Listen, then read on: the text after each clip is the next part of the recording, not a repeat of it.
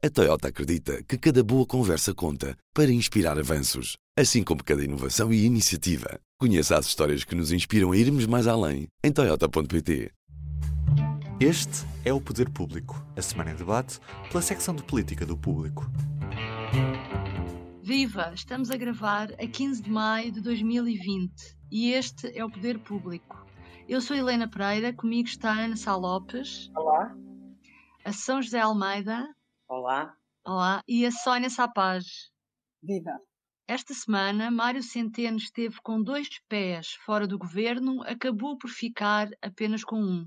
No meio ainda da crise da pandemia, eis que uma crise política surpreende o país. Reunião de emergência em São Bento, almoço de emergência em Belém, a mini-crise por causa do novo banco, de tudo. E teve os mais altos protagonistas da nação o Presidente da República, o Primeiro-Ministro e o Ministro das Finanças, que é também Presidente do Eurogrupo.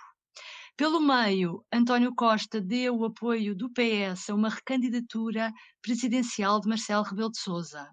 Um ato político histórico que é passando despercebido, mas que merece também ser discutido. Começando pelo governo, Ana, quem se sai pior desta mini-crise? António Costa ou Mário Centeno?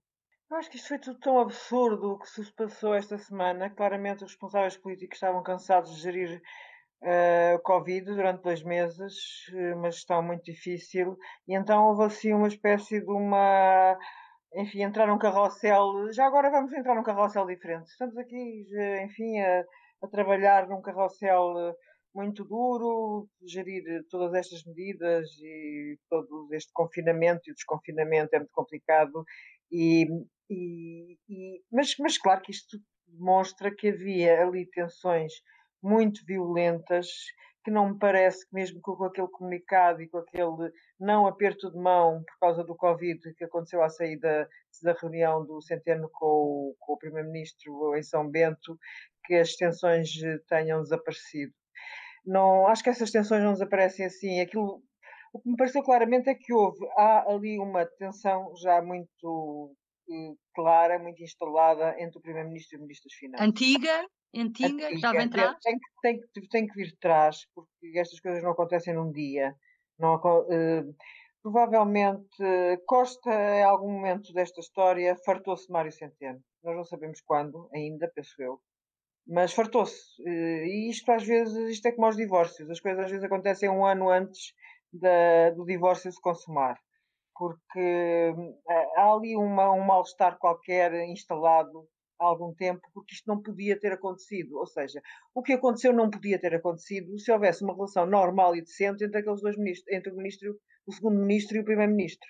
Mas não há, já não há e, e provavelmente não vai voltar a haver porque as coisas quando se estragam não se consertam. Eh, em política nós já vimos estas coisas muitas vezes para percebermos que raramente conseguimos consertar uma coisa que já está estragada e aí vem, eu acho que a política de facto é como os casamentos.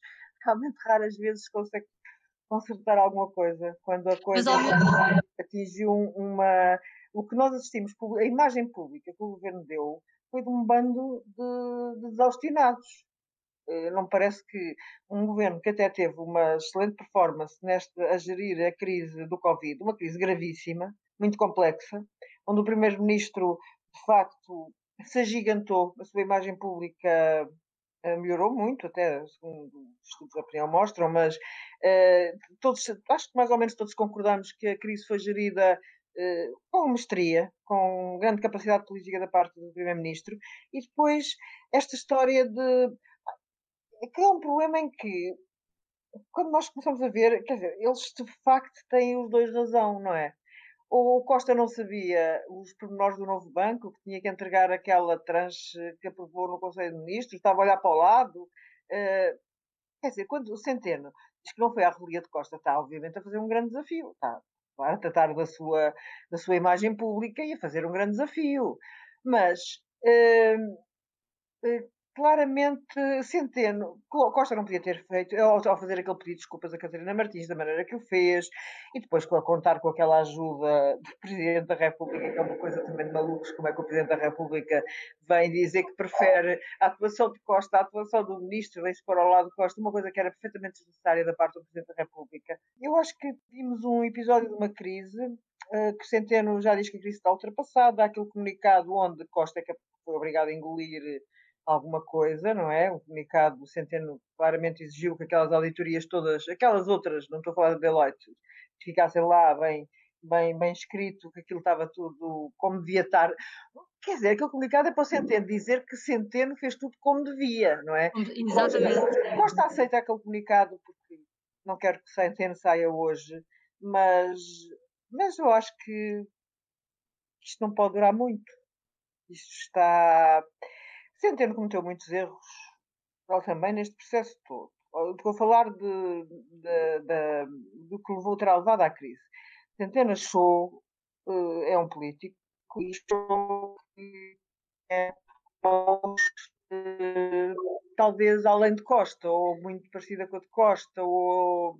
Isso durante um tempo funcionou, enquanto Costa precisou muito de Centeno, mas se calhar Costa já está convencido que não precisa de Centeno. E, e Costa não quer sombra, não quer, nunca quis o ia querer agora na vida. Agora São José, achas que é isso? Uh, Costa já não precisa de Centeno mais, como precisou no passado? Não, não creio que não precise. Eu tenho uma, uma visão desta questão, uh, se calhar diferente de muita gente, mas é assim, para já eu acho que isto é uma falsa polémica. E, e vive de aproveitamento demagógico da situação por parte de vários intervenientes, incluindo o Presidente da República, o Presidente do PSD, a deputada e a líder de Mariana Mortágua e a líder do BE, Catarina Martins. Está aqui vários, vários, vários aproveitamentos. É evidente que Centeno sai mal visto e sai fragilizado, mas quem sai pior desta história é António Costa. Porque António Costa sabia, porque o disse em fevereiro no Parlamento, que este pagamento tinha que ser feito. Aliás, este pagamento foi aprovado pelo Parlamento no Orçamento de Estado. Portanto, o que é que o, o, que é que o Centeno fez? O Centeno cumpriu as obrigações do Estado português a que estava comprometido.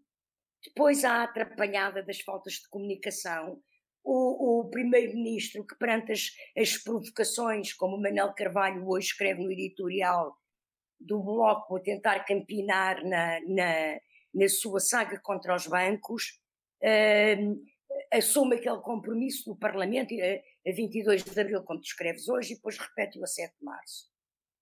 Agora, Costa não podia assumir este compromisso, porque ele sabia que estava no contrato com a Lone Star este investimento. E, portanto, o que eu acho é que vamos nos deixar, os políticos deviam ser sérios, deixar-se de aproveitamentos demagógicos e se não gostam do contrato que existe com a Lone Star, que o Estado português é obrigado a cumprir, porque se não cumprir, acrescenta às crises que já temos mais uma crise num banco, se não gostam, revejam o contrato, negociem o contrato com a Lone Star. É como agora toda a gente no Parlamento se atira e toda a gente anda para aí muito preocupado, com, e que eu acho que é um escândalo de facto, com a distribuição de dividendos e de lucros e de não sei o que no novo banco.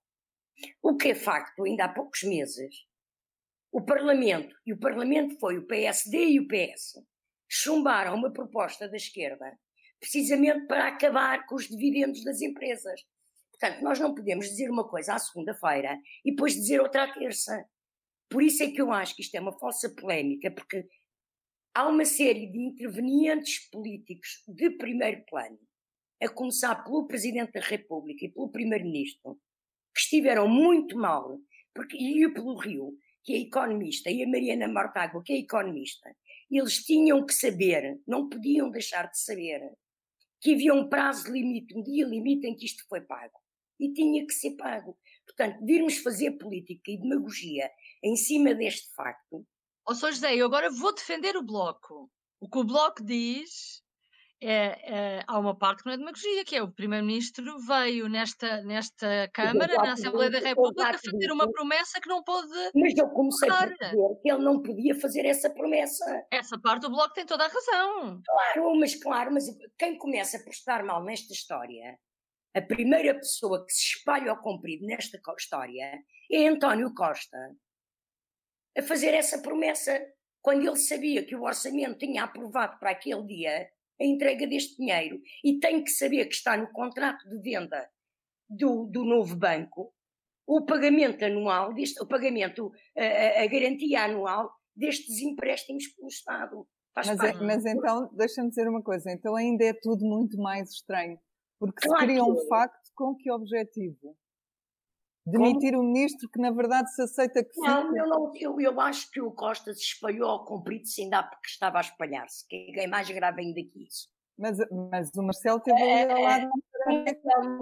É, e depois a continuação de Costa no mesmo, eh, na mesma tecla também não é inocente. Porque Costa, em vez de telefonar à, à Catarina Martins a pedir desculpa, o que ele tinha que fazer era uma declaração ao país a reconhecer que tinha feito um erro e que tinha prometido uma coisa que não podia prometer. O Até hoje ele não existia. O Hã? facto político não existia até o Costa dizer até o Costa pedir desculpa à Catarina claro, Martins claro. e dizê-lo ao expresso, não, não, é? Para já, para já, porque não é à Catarina Martins que ele tem que pedir desculpa, é ao país. Ele disse aquilo perante o Parlamento. Portanto, é ao país que ele tem que pedir desculpa isto, isto foi criado, de, de, algum modo foi criado, foi. porque é evidente é que a situação entre, entre, ambos neste momento está tensa. Agora, e... o objetivo é que de facto não, não é fácil de atingir. Sónia, não. e quanto, quanto a Marcelo Rebelo de Sousa, o Presidente já tinha tentado pôr Centeno fora do governo, uh, quando foi o caso do erro de prestação mútuo por causa Sim. da entrega da declaração de, de, rendimentos de António Domingos, então, então presidente da Caixa Geral de Depósitos, e que depois veio admitir uh, na sequência disso. Houve aqui uma segunda tentativa de, de Marcelo um, empurrar ou não Centeno. O que é que se passa entre Marcelo e Centeno?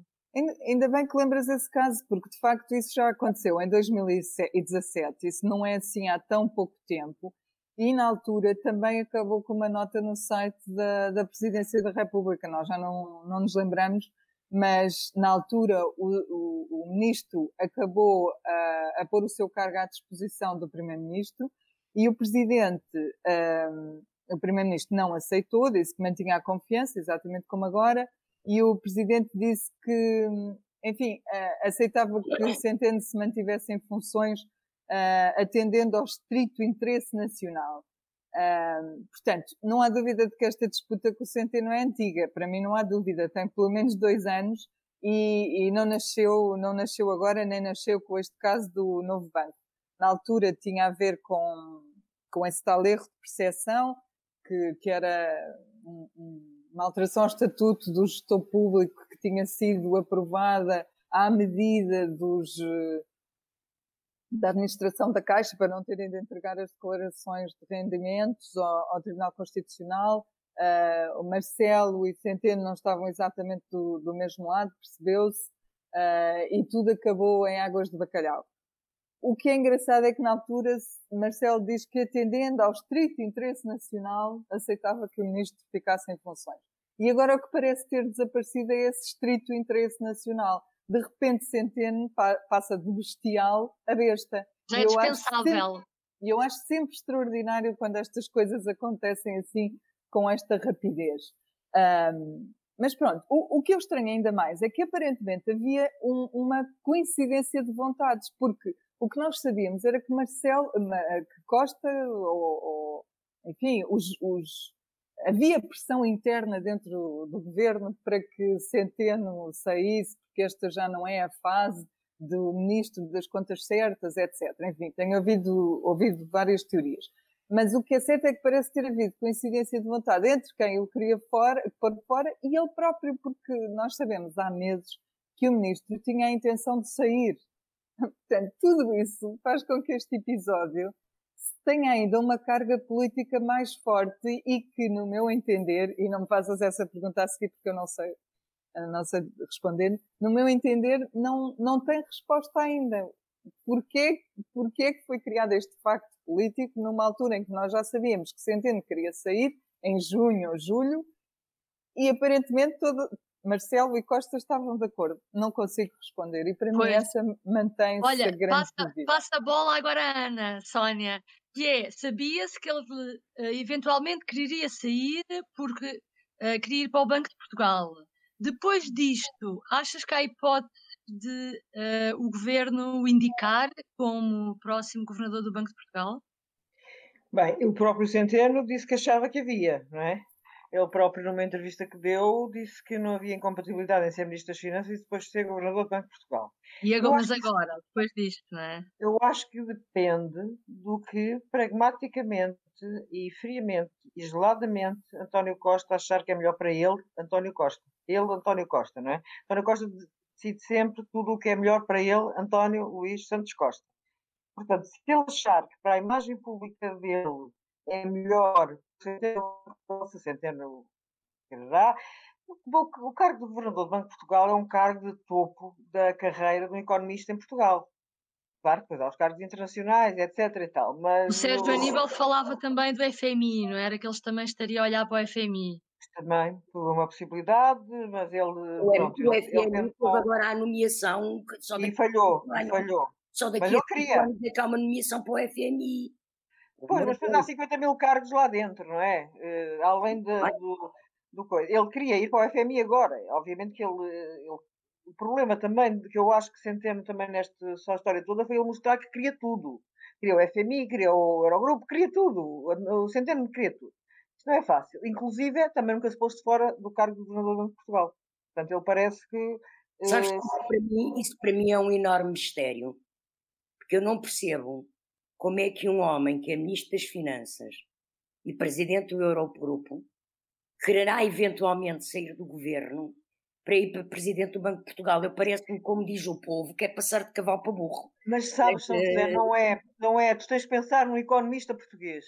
Uh, assim como para um jornalista português, uh, sei lá, agora, sei lá, ser não sei o quê é não sei o quê, para um economista português ser governador do Banco de Portugal é atingir o topo. Embora o Centeno também já se ofereceu para muita coisa, para o FMI, para, para vários topos que há. É mais, importante que ser ministro, é mais importante que ser Ministro das Finanças e Presidente do Eurogrupo.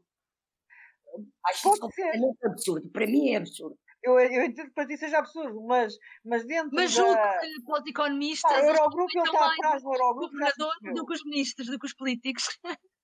Ai, dá menos trabalho, sim, para o Banco de Portugal, apesar de tudo. Quer dizer, isso também às vezes conta nas balanças e, pessoais. E é mais bem remunerado. Caramba. Oh, oh, bem, ainda não vamos falar nisso, Sónia. Bora falar nisso?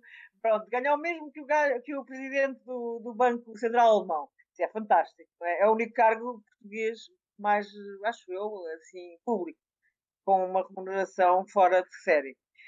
Bem, eu acho que ele pode querer isso também eh, e acho que Costa o nomeará se, se não quiser matar, se ele quiser, se ele quiser, se Costa quiser continuar a manter uma relação boa com Mário Centeno, eh, tão boa como eh, tão boa, quer dizer, a relação já não está boa como nós sabemos. Estou, há aquele tipo, a relação publicamente boa, como vimos naquela levada quando ele levou o Centeno ao carro, aquelas imagens de São Bento que são muito divertidas de, da reunião da noite. Portanto, se ele quiser continuar a fazer aquelas imagens no maior para o Banco de Portugal, se não, se não quiser e quiser ser uh, vingativo, duro, uh, que ele também é capaz de ser, não é? Portanto, eu acho que aí depende muito qual é o mood de António Costa. Não tenho uma resposta a essa pergunta. Deixa-me só acrescentar uma, uma questão que também ajuda a compor uh, a resposta a isso, que é, já na sequência desta, desta questiúncula, o Paulo Rangel, o eurodeputado do PSD, disse que agora eh, achava que Mário Centeno não tinha idoneidade para ser governador do Banco de Portugal. Eu não sei como é que as coisas costumam ser definidas para o Banco de Portugal. Se há a regra de consultar o PSD, se é um nome, enfim, consensual entre os dois partidos. Mas o, o PSD não está, não, não se tem colocado muito à defesa de Mário Centeno, não tem defendido Mário Centeno. e este, esta declaração do Paulo Rangel é um indício de que a coisa não vai ser fácil como teria sido uh, há dois meses. Pois. São José, e para o Terreiro do Passo, abre-se agora uma vaga em breve para o lugar de Ministro das Finanças. Eu recordo só que Mourinho Félix, que, que, uh, que também é muito elogiado e faz parte daquela equipa como podendo vir a ser seu sucessor, nesta questão do novo banco, esteve sempre ao lado de Centeno e, e, e, disse sempre aquilo que Centeno disse, que tinha que ser pago, tinha que ser passado o cheque dos 750 milhões ao, ao novo banco. Uh, o que é que te parece? Que hipóteses é que se poderão colocar em cima da mesa? Bom, eu começo por dizer que Mourinho Félix esteve sempre ao lado de Mário Centeno desde 2015, desde que entrou para secretário de Estado. Portanto, isso também é uma falsa questão. Aquela equipa. Não é? Entre secretário de Estado dele, não é? Pronto. Aquela equipa é muito coesa, é, atenção. É, é. Eu não sei se alguém daquela equipa ficará no caso do ministro sair. É, agora, eu, eu, eu, eu, eu, pronto, mais uma vez vou uh, discordar do discurso eh, geral sobre o assunto. Eu não tenho a certeza que Mário Centeno vá sair do governo. Eu não tenho a certeza se António Costa pode dispensar Mário Centeno com a, situação económica e financeira e orçamental que o país vai viver no, como consequência da pandemia e que já está a viver. Por muitos planos que Mário Centeno tenha feito e, e tenha desejado, eu não esqueço e lembro que no início da pandemia houve um encontro antes do, do professor Marcelo Rebelo de Sousa, Presidente da República, aprovar o Orçamento de Estado, chamou o Dr. Mário Centeno a, a Belém, conversaram, depois é que aprovou o Orçamento de Estado. E Mário Centeno saiu lá de dentro a chamar folhetim à história das notícias sobre a sua demissão e assumiu publicamente o compromisso de gerir as finanças do Estado português e ser ministro das Finanças até ao fim desta crise.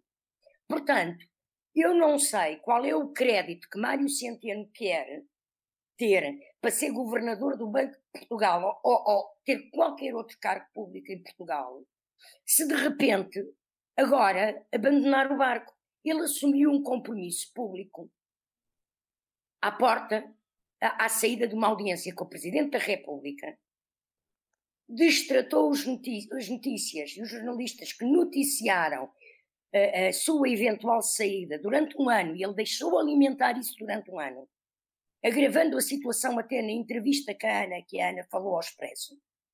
E, portanto, não vejo como é que há espaço sequer para ele agora poder sair e continuar a ter credibilidade pública, o que isto é uma coisa de facto que é o azar dos távoras. Porque um homem que tem o currículo, a obra e o prestígio que ele tem em Portugal como Ministro das Finanças, de repente pode ficar uh, uh, em absoluto descrédito. Quanto a quem vai ser o próximo Ministro se o Dr. Mário Centeno de facto sair do governo? Não faço a mais pálida ideia, mas eu também não sei o número da sorte grande, nem o número do Totoloto. Uma aposta? É... Posso fazer o número do Totoloto? Posso? Deixa-me apostar. Diz. Pedro claro. Cisa Vieira. Pedro Cisa Vieira. Pedro Cisa Vieira. Ah, porque vamos ter outra vez um Joaquim Pinamora, que é ministro de tudo. Pedro Cisa Vieira. Não é, uma aposta, é uma aposta, não tenho informação. Se tivesse a notícia, escrevia no jornal, não é? Eu não faço apostas. Faço uma aposta. Eu não faço apostas. Olha, mas fica aqui combinado que. Aliás, acho que no PS há o precedente, no tempo do Guterres, de Guterres ter feito isso com Pinamora e foi uma desgraça. Não sei se se lembram, mas pronto, eu lembro-me disso. Sim, mas as tragédias têm uma tendência a repetir-se. Uh, há ali uma, um certo impulso, estás a ver? Um impulso da polis para repetir tragédias. Uh, não sei se será uma tragédia neste caso concreto, não sei. É um amigo íntimo um amigo íntimo de António Costa há muitos anos, claramente emergiu politicamente nesta crise da, do Covid. Eh, Costa queria há muito tempo pô-lo no governo, demorou algum tempo a, a conseguir, fazê-lo, e e mas claramente é um dos objetivos A conseguir que ele aceitasse. Pronto, isso. Mas eu acho que se houvesse uma vaga na economia, se calhar não seria Mourinho, uh, Félix, mas. Nas finanças, nas finanças. Perdão, nas finanças. Depois passa a haver uma vaga na economia, que é o cargo que Pedro Nuno Santos queria, mas que se calhar também não lhe é dado porque é capaz de ser bom demais. Bom Certo, demais o pronto, cargo. Pronto, passei a Ana, o meu momento especulativo. O meu momento especulativo passou. E com Olha, tudo isto, a diga. conclusão a que eu chego é que António Costa consegue, enfim, eh, desvalorizar os seus potenciais adversários, como é o caso de, eventualmente, Mário Centeno ou Pedro Nuno Santos, que têm Tens toda a estado. razão, Sónia, mas tem isso estado- Costa nasceu para isso. Pois, António Costa nasceu para isso. E não, É te porque está esqueças, e não te esqueças que António Costa continua refém da gestão financeira de Mário Centeno. Eu escrevi já há muitos anos e continuo a considerar isso. Eh, António Costa tem sido o primeiro-ministro que tem sido, porque tem Mário Centeno com ele. Se Mário Centeno sair do governo, o, o, o governo de António Costa fica brutalmente fragilizado perante o país. O país tem uma admiração e uma confiança em Mário Centeno que não é esta história do novo banco que vai abalar. As pessoas sabem o que foi a crise de 2011 e, e sabem o que passaram e sabem como estão hoje. Ou estavam no final do ano passado com os Estavam, vamos estar muito pior. Vamos estar muito-. E, vamos estar portanto, no momento com a gravidade com que vivemos, eu não acho que seja dispensável Mário Centeno. Mas isto é a minha opinião. Os números do Instituto Nacional de Estatística só pronunciam a tragédia, não é? Bom, veremos. Ah, entretanto, houve uma, um anúncio, um anúncio, quebrou-se um tabu. Ah, António Costa deu o apoio, ma- desafiou Marcelo Rebelo de Sousa a candidatar-se, oferecendo-lhe o apoio do PS. Ah, Sónia, já estávamos, à, es- isto era expectável ou não? Olha, e para mim não, não é propriamente uma surpresa, porque eu, eu lembro-me que a nossa São José escreveu para aí há qualquer coisa como um ano. Eu acho que nós fizemos isso por altura. Um pouco mais, fui verificar hoje, em março de 2019. Então, pronto, um bocadinho há mais de, de um ano, ela já escrevia que já escrevia sobre esse assunto, dizendo que, enfim, no PS já era um dos cenários eh, em cima da mesa e, e citava alguns socialistas, entre eles E era o cenário Coelho. mais viável já na altura. Sim, eh, e, e já na altura alguns socialistas, como Jorge Coelho, como João Soares, eh, tinham dito que era um- uma hipótese e, e não era uma impossibilidade, disse também, salvo erro, Francisco Assis na altura.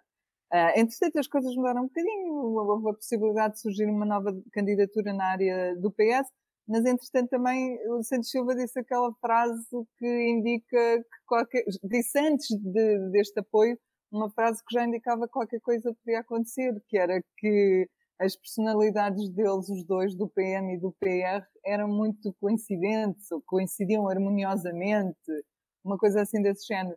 Ahm, portanto, não, acho que sin- havia sinais de que isto podia ser um cenário. Ana, a crise veio unir ainda mais Marcelo e Costa, esta harmonia de que, que a Sónia estava a citar, por exemplo, viu-se neste caso da crise de Centeno, não é? Sim, eu acho que sim, acho Portanto, estão completamente. feitos um para o outro, pergunto eu. Sim, são, são, é um made in heaven, é um casamento made in heaven, de facto. Eh, embora eh, nós sabemos que eles têm, quer dizer, têm discussões, quer dizer, não, não acredito que as discussões aconteçam, mas que têm divergências, mas, mas um precisa do outro. Eu acho que um precisa do outro e vivem na. Marcelo precisa desesperadamente de Costa porque não há direita.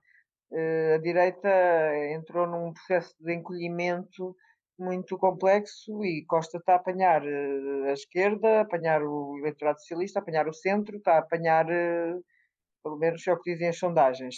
O CDS está em desaparecimento, temos o tenebroso, perigosíssimo processo de ascensão de uma extrema-direita perigosa em Portugal e depois temos o PSD que continua mais ou menos na mesma, que não há também desata, dentro daquela linha dos 20 e tal. Portanto, o Marcelo precisa muito de Costa, precisa mesmo muito daquele apoio. E Costa. E eh, Costa, como tu escreves esta, escreveste esta semana, está a fazer também o seu próprio caminho rumo ao Palácio de Belém. eu acho que sim. Eu acho que ele é o candidato natural do PS. Há vários anos que está a Há fazer muito. esse caminho. Certo, exatamente. Eu acho que Costa, Costa é daquelas pessoas que tinham uma ideia sobre o seu próprio futuro que tem ainda conseguido cumprir eh, aos poucos. Eh, foi Primeiro-Ministro, está a ser Primeiro-Ministro, está a fazer o segundo mandato de Primeiro-Ministro, uma situação difícil. Teve momentos tenebrosos de governo e nós todos lembramos eh, o que mais escandaloso foram os incêndios. E agora está a ser, aprendeu claramente a lição está a ser um excelente primeiro-ministro a liderar com a pandemia. Uh, vamos esquecer agora este episódio burlesco, onde realmente ele esteve muito mal, tiveram mais ou menos todos muito mal, mas, uh, mas eu, eu acho que ele tem todas as qualidades. Quando Marcelo cumprir o segundo mandato, estamos a falar de muita futurologia, que é, é sempre arriscado, não é? Não, nunca há certezas na vida, mas Uh, se não houver nada de caminho, se não acontecer nada de extraordinário, Costa, assim como Jorge Sampaio foi. Jorge Sampaio foi o. Jorge Sampaio nunca foi Primeiro-Ministro, mas foi o candidato presidencial do PS, foi Presidente da República. Penso que na, na, nada obsta que Costa seja de facto o candidato do PS em 2026. Não estou a ver aparecer nenhum socialista, venha, venha desafiá-lo ou que venha contrariar isso, e nessa altura já será o tempo da esquerda, ou pelo menos o tempo de uma esquerda centrista uh, que, António Costa, que António Costa protagonizou. Nestes Sónia. anos, apesar de ter sido o primeiro a fazer uma aliança à, à direita, hum. mas uh, Costa tem este lado de, como é que se diz, satisfaz vários eleitorados.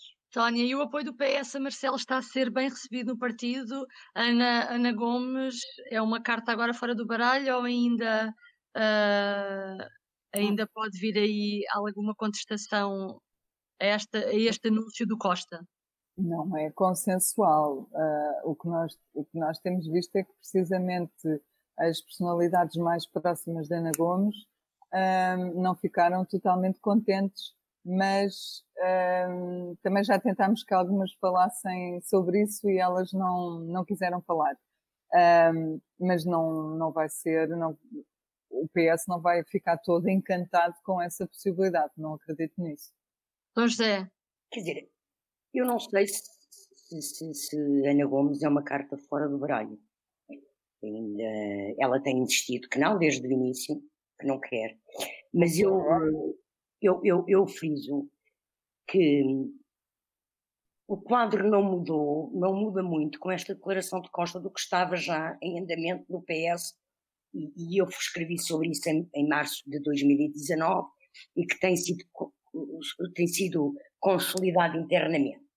Uh, uh, a questão é que para Costa não é muito difícil fazer isto. Costa vai se limitar a fazer o que fez em 2015, que é não ter candidato. Ele não precisa sequer de ser ele nunca a apoiar uh, Marcelo Rebelo de Souza.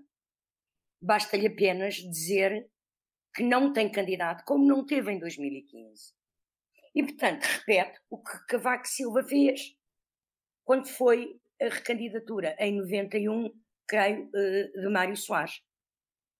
O que é óbvio, porque para um primeiro-ministro não pode afrontar e ter um candidato eh, do seu partido, apoiado pelo seu partido, portanto, uma candidatura partidária contra um presidente que vai ser eleito de forma esmagadora. Seria uma derrota política imensa para um governo que ainda por cima não tem maioria.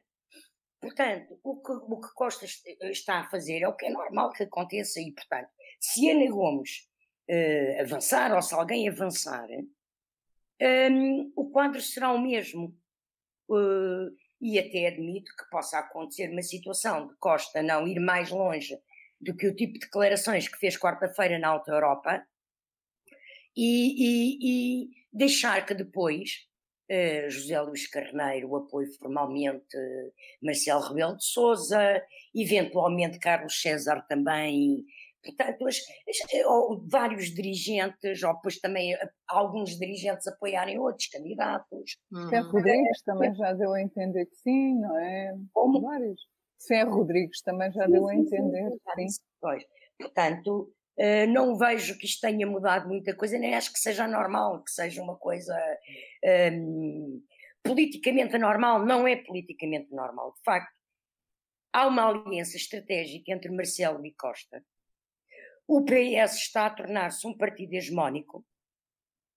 A direita, como a Ana disse muito bem, está numa crise terrível, com, com Rui Rio a deixar um espaço uh, à direita imenso, em vazio. E Marcelo tinha do, dois caminhos. Ou ele protagonizava a liderança desse espaço de centro-direita na presidência da República e entrava em choque com o primeiro-ministro, ou então faz uh, uh, equipa com o primeiro-ministro, que é o que tem acontecido, ainda por cima numa situação uh, como é criada pela pandemia. Eu tenho ideia que esta, esta lua de mel entre os dois foi muitíssimo mais evidente e foi muito aumentada, este bom clima, esta boa relação, neste momento da pandemia, depois daquela divergência sobre estado de emergência ou não estado de emergência, o acordo e a sintonia têm sido absolutos. Não há sintonia, foi a, a, questão da lei da nacionalidade. São José, que tu escreveste sobre isso e que as últimas alterações à lei da nacionalidade apresentadas pelo PS estão a ser contestadas pelo próprio PS. Isto tem a ver com as alterações um, à concessão de nacionalidade a judeus sefarditas e também às uh, condições em que uh, os filhos de imigrantes podem nascer em Portugal. Quer explicar? Posso explicar? É, é, é, é assim, um, a nacionalidade não é a judeus sefarditas, é a descendentes de judeus sefarditas. Ou seja, de judeus expulsos no século XV e XVI de Portugal, que se espalharam pelo mundo, os seus descendentes, muitos deles, podem ser muçulmanos, católicos, ateus, não são judeus. Alguns poderão ser judeus, mas muitos poderão já não ser judeus. Portanto, trata-se de, de, de, descendentes de sefraditas, uh, que são os judeus expulsos da Península Ibérica pela Inquisição. Esta lei, eu acho que a alteração, portanto, a lei foi, a lei de, alterações à lei da nacionalidade foram aprovadas no final do ano passado por proposta, por projeto de lei do PCP e do PAN, uh, para uh, retirar e facilitar a concessão da nacionalidade portuguesa aos imigrantes. Não mexiam na questão dos sefraditas. Já em comissão, o PS propôs alterações que mexem nisto, e que mexem também na nacionalidade. E travaram as duas coisas, ou seja, a abertura total de legalização de imigrantes que o PCP propunha e o PAN, o PS vem manter os cinco anos de legalização e o domínio do português para, para poder um imigrante poder ter nacionalidade portuguesa, o que o PS faz é dar a nacionalidade portuguesa aos filhos que nasçam em Portugal, não é aos filhos anteriores, aos filhos que nasçam em Portugal, de imigrantes, de um casal de imigrantes, que viva pelo menos há um ano em Portugal, adotando o que é o conceito de imigrante da ONU. Agora, os pais não, não recebem a nacionalidade, têm que continuar a esperar os cinco anos. Pronto. Em relação aos sefraditas, travam também, porque o que existe hoje em dia é um regime de venda internacional de passaportes hum, portugueses que dão acesso a entrar na União Europeia e que dão acesso a entrar sem visto nos Estados Unidos. E há um negócio internacional montado. Isto não é barato, porque para o, o que é que um, um descendente de um sefradita tem que fazer? Tem que fazer uma árvore genealógica, que em Portugal custa pelo menos 1.500 euros, provavelmente lá fora é mais caro, para provar que descende de alguém que há 500 anos foi expulso de Portugal, certo? Depois, tem que pedir à comunidade israelita de Lisboa, à comunidade israelita do Porto, um certificado que reconhece essa árvore genealógica. Ora, tanto quanto eu investiguei, esses certificados estão na ordem dos 500 euros. Depois, tens mais uma série de processamentos internacionais de eh, transcrição de documentos, tradução de documentos, etc. e pagaram um advogado internacional, que há firmas internacionais que estão a tratar destes processos. Portanto, o que, ah, e, e agora o que é que é introduzido? É introduzido que isto não pode ser assim, não é? Porque só o ano passado houve mais de 25 mil pedidos de descendentes de sefraditas que querem a nacional, nacionalidade portuguesa. Qualquer dia há mais ex-sefraditas em Portugal ou descendentes de sefraditas do que portugueses nascidos cá, por esta ordem de ideias. E, portanto, o que é que agora acontece? Acontece que quem quer provar que é sefradita tem que fazer à mesma o tal certificado de que é descendente, não é? Tal prova de que é descendente. Ou tem que dominar o ladino, que é a língua dos sefraditas eh, e dos, dos, dos, judeus expulsos da Península Ibérica, falavam uh, entre si. Portanto, se ainda hoje dominarem o ladino, é porque então sim continuam a ser uma comunidade sefradita. Ou então pedem o certificado de árvore genealógica. Mas com qualquer um desses modos, há uma, uma exigência que passa a ser uh, feita, que é... Uma ligação direta uh, ao país. Tem que residir em Portugal dois anos. O que eu hum. acho muito bem, porque se um imigrante comum tem que residir cinco, já é estar a dar uma, uma reparação histórica, um modo de reparação histórica, porque o que está a acontecer hoje em dia é um escândalo. Há pessoas que nem sabem onde é que fica Portugal no mapa e que têm passaporte português arranjado por, através de escritórios de advogados. Pois, isso, isso realmente é, é, é esquisito. Bom, então vamos ficar por aqui. Vamos voltar para a semana, talvez ainda para discutir uh, os resquícios da crise do novo banco, ou sabemos lá o que é que acontece até à próxima semana. Obrigada, até a próxima semana. Deus, Deus, por favor. O público fica no ouvido. A Toyota acredita que cada boa conversa conta para inspirar avanços, assim como cada inovação e iniciativa. Conheça as histórias que nos inspiram a irmos mais além em Toyota.pt.